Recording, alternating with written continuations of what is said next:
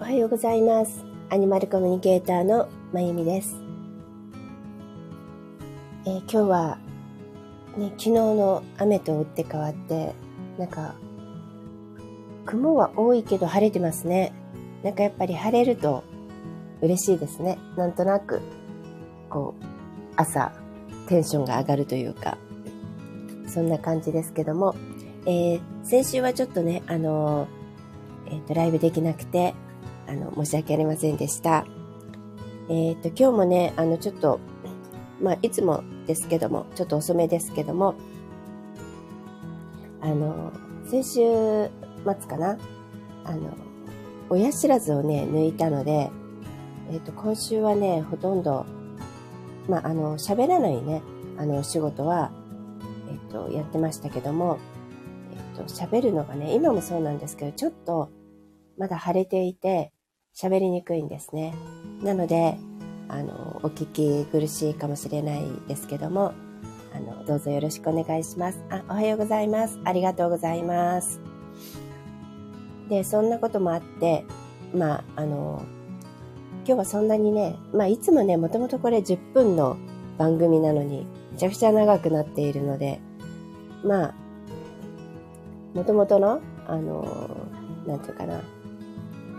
あれに戻して、あれってなんだろう。あの、基本に戻して、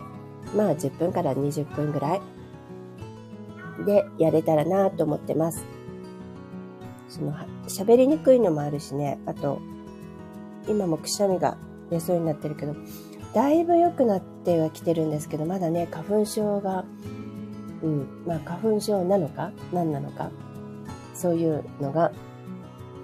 まだ特に朝はひどくてね、あの、それもあってなかなかまた喋りづらいんですけども、えー皆さん、あの、少しの間だけよろしくお願いいたします。えーっと、うちの猫たちが今、泣いてたんですけど、諦めて、ふうたさんがね、今どっか行こうとしてるかな。あの、猫草がね、うん、まだあるんですけど、もうなんか、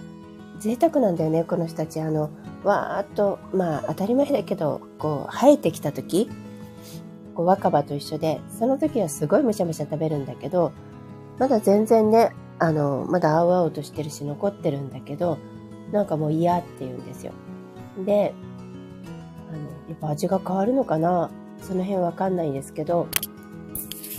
あの、それでうち、あのね、猫あるあるだと思うんですけど、まあ、観葉植物というものがほとんど、えっとね、この子たちが来る前はもういっぱいあったんですよ。で、特に私の大好きなモンステラっていう木、ハワイとかにいっぱいありますよね。それを全部食べられちゃって、他の葉っぱもね。で、唯一、あの、背が高くなった、あの、パキラっていう観葉植物、もともと小さかったんだけど、今も天井に伸びるぐらい、あの、大きくなったんですね。で、それともう一個だけは残っているんですけど、それ届かないじゃない？で、うちのアロハさんは、あの、そこ飛び乗っていくんですよ。まあ、小さいのもあるし、ものすごく俊敏なのでね。だけど、まあ、ふださん、だいぶ、あの、体格よろしいので、もうそ、そういうとこには登んなく、赤ちゃんの時はね、登ってたんだけどね。で、その下で、あの、葉っぱくれ、葉っぱくれって泣いてるんですね。で、さっきまで泣いてたんだけど、私が、あの、喋り出したら、ちょっと諦めた感じですね。ごめんなさいね。なんかやっぱりね、あの、まあ、えっ、と、まあ、歯もあるけど、なんていうのかな。やっぱ花粉で鼻が詰まっていて、なんか非常に 喋るのが割と困難というかね、そんな感じになってますけども、えー、今日はね、えっ、と、タイトルにあったように、えっ、と、視覚を止めるっていう話なんですけど、まあ、えっ、と、この番組のタイトルの通り、直感を磨くための、あの、10分ワークなんですよね。で、まあ、それに、じゃない話も結構いっぱいそればっかりしてる感じもするんだけど、まあ、ちょっと、それこそ基本に戻って、えっ、と、まあ、直感を磨くためにはね、えっ、と、何をしたら一番いいのかっていうのは、もう前から何回も言ってるけど、一番効果があるのは自然の中に入る。森でもいいし、山でもいいし、海でもいいし、草原でもいいし、とにかく自然の中に入るだけで、バーッとあの五感は研ぎ澄まされるし、直感も上がっていきます。なので、直感を磨くのには当然自然の中がいいんですね。だけど、まあそれ以外に何があるかっていう中の一つとしてね、視覚を一回、あの、止める、遮るんですよ。あの、私たちって、現代人って言った方がいいのかな。ものすごく視覚に頼ってるんですよね。あの、何、何十パーセントだったかな？情報の、もう、あの、半分以上ですよね。は、視覚から得てるっていうぐらい、日常生活で、私たちのありとあらゆる情報ですね。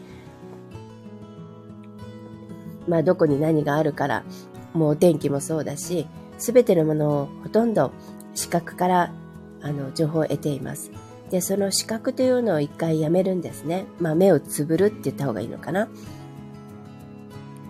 そうすると、その他のやっぱり視覚以外の五感がわーっと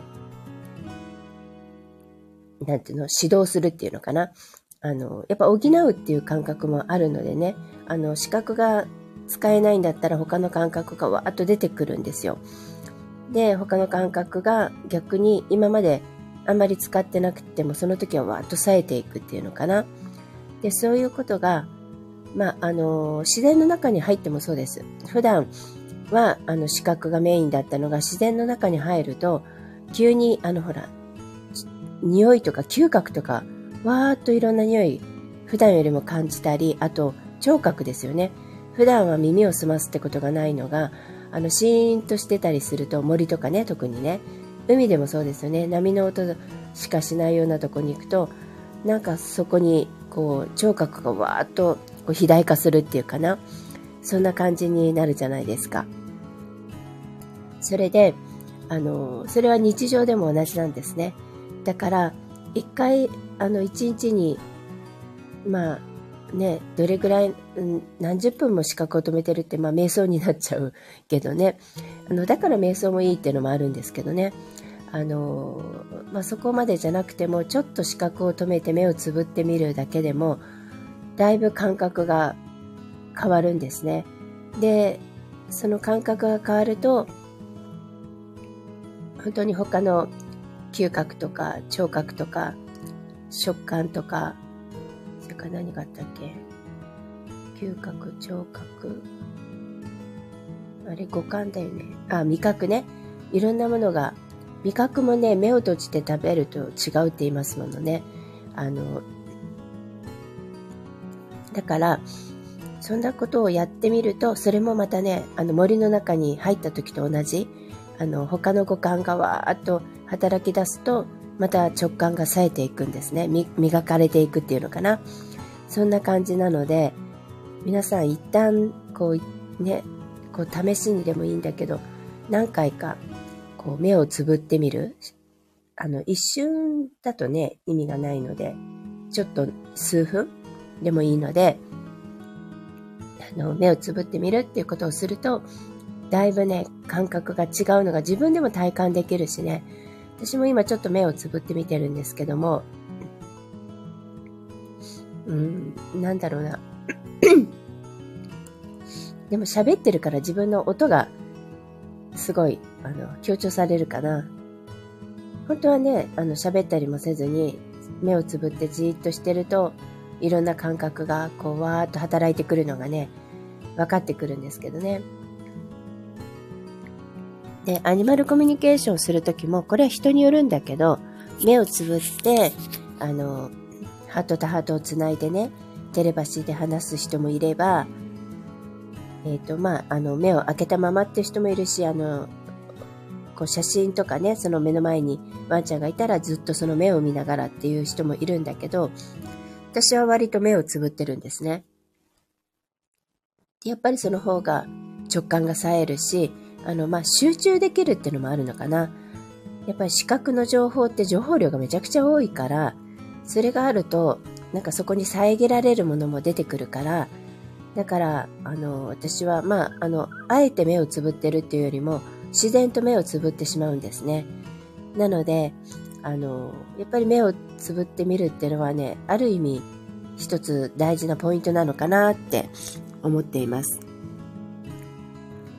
で、今もちょっと目をつぶって喋ってたんですけど、やっぱ目を開けると、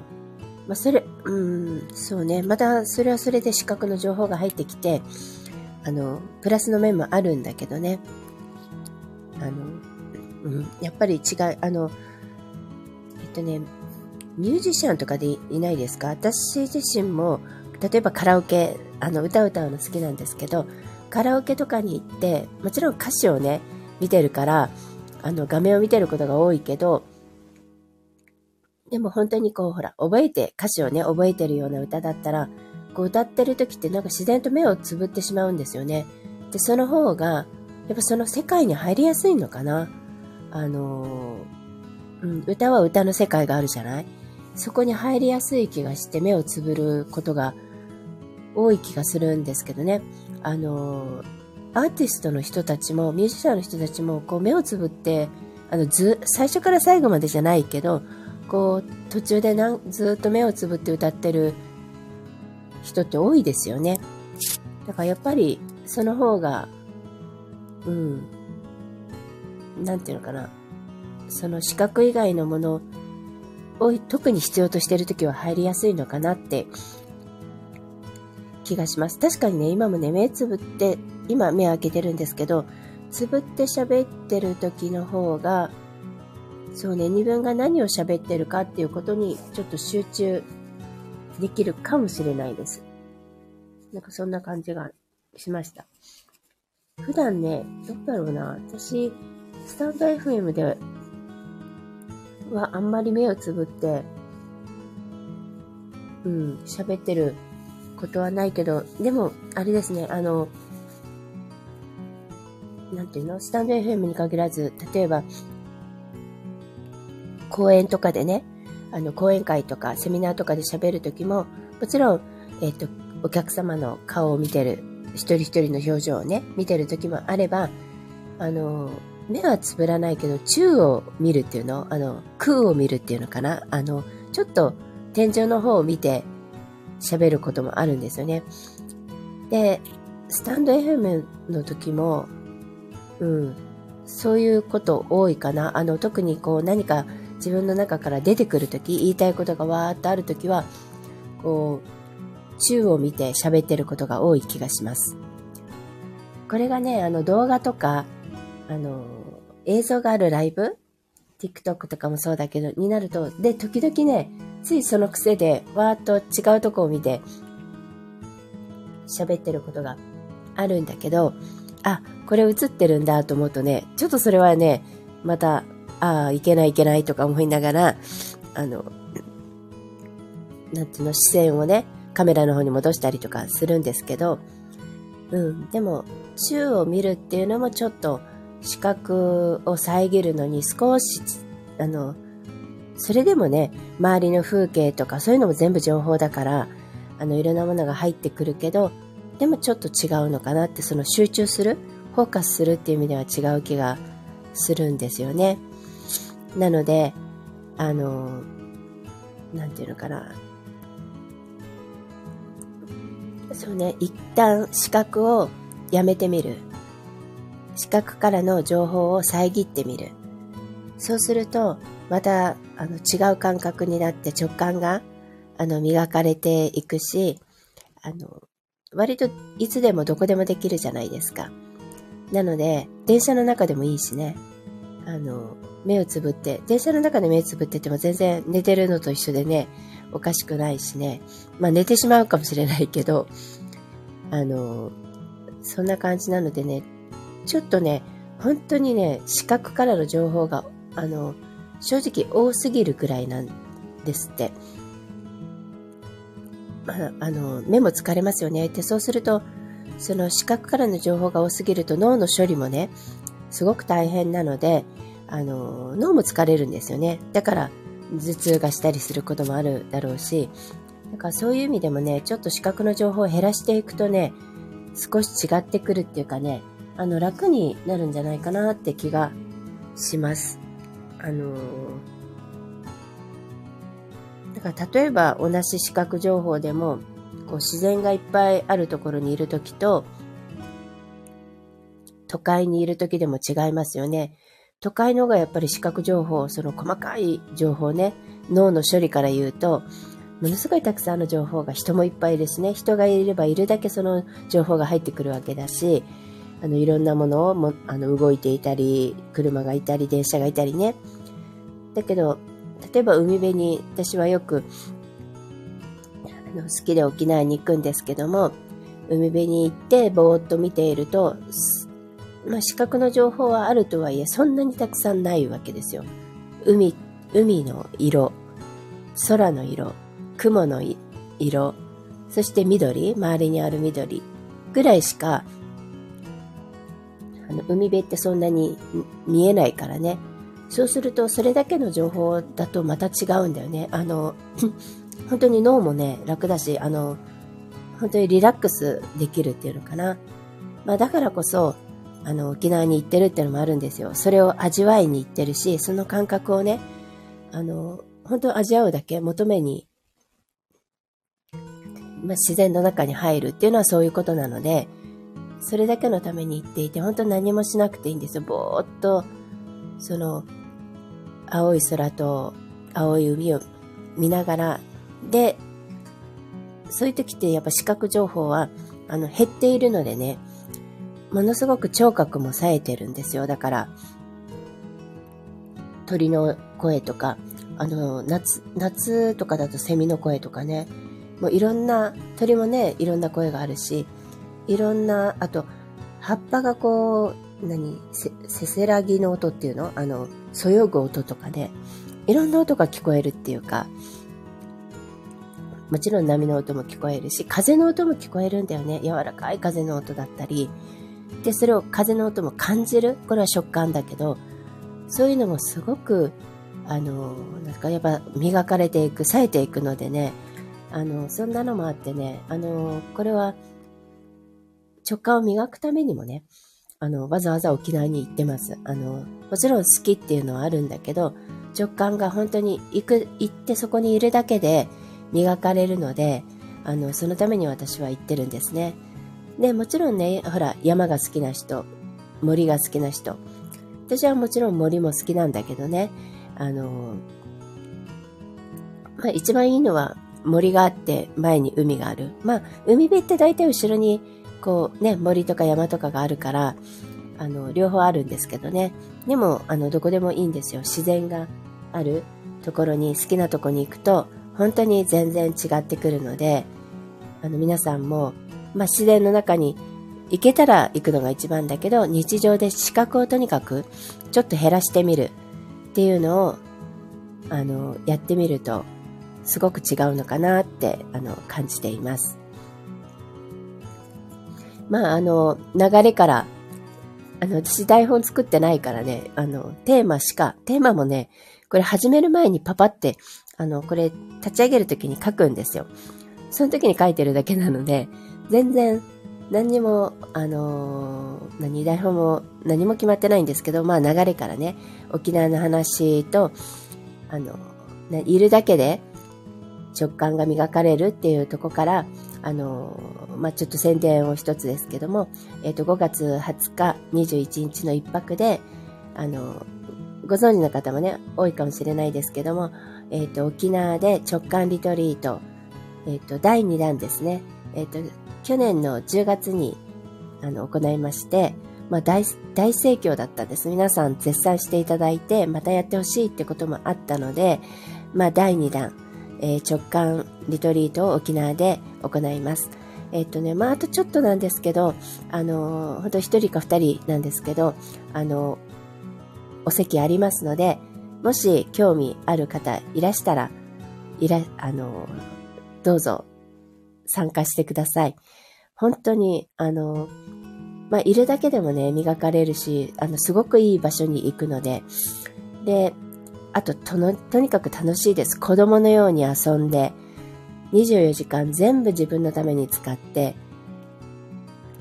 で、ね、あの、大人になるとできないようなこともやってみたり、いろんなことをしながら自分とつながっていきます。自然とね、つながりながら、あの、五感を磨きながら、そして、そうするとね、自然と自分の内側ともつながっていくんですよ。で、自分とつながってね、自分は本当はどうしたいのか、何をしたいのか。まあそういうあの難しいことじゃなくてもね、いいんですよ。自分の中で、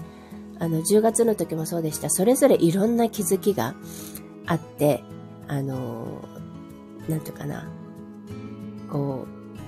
自分とつながるっていうことはこういうことなのかなっていうことをね、あの、いろんな場面で気づいていくんですよね。そういうワークをしてる時だけじゃなくてね。なので、とってもとっても、あの、楽しい、あの、リトリートなので、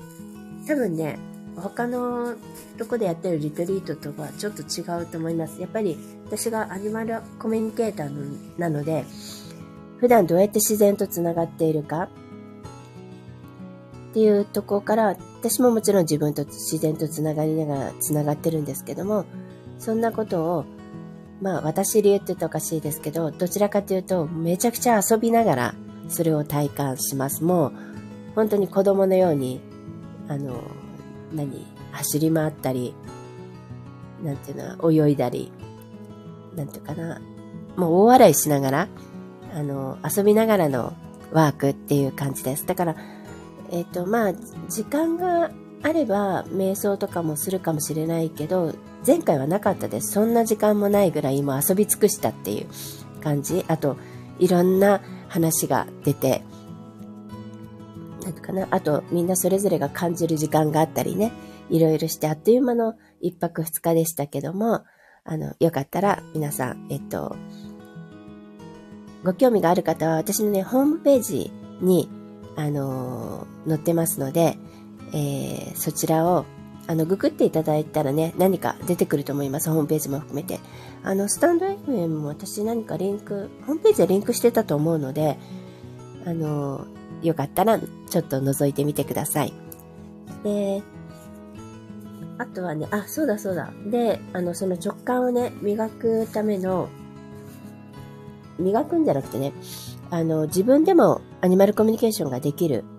私たちは、ここでもね、いつも言ってるけど、誰でもできることだし、もともとテレパシーって持ってるしね、あの、普段から少しは使ってるっていうことを体験するために、あの、ご自身で、あの、動物さんとね、自分の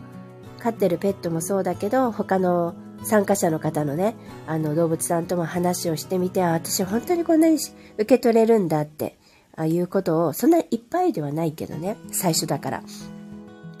でもちゃんといくつもいくつも受け取っているので、そういうことを体感してもらう、えっと、ワークショップが、えっと、明日ね、双子玉川の高島屋であります。でも明日なのでね、あれですけど、まだね、えっと、少しお席あるのかな。あのそれもホームページに載ってますし、えっと、受付自体はね、その、高島屋さんの中にあるジョーカーさんっていうところなんですけども、あの、もしそれもお近くで興味ある方いたら、えっと、私が3月4日に、これは私が主催のですけども、あの、ワークショップやった時も、あの、話には聞いていたけど、本当にできたっていうのと、自分だけじゃなくて、周りの人もできてるから、やっぱみんな誰でもできるって、本当なんだなって言ってた人がいるんですね。本当そんな感じで、あの、誰でもできるし、本当楽しい。これもね、すっごい、もうこれ大人気で10年ぐらいやっているワークショップなんですけども、大人気のワークショップです。そして、あの、コロナになってから一時中断して、で、再開してからも、えっと、半年に1回ぐらいしか今やってないんですね。えっと、去年が秋で、その前が、えっと、春で、で、今年もまた春で、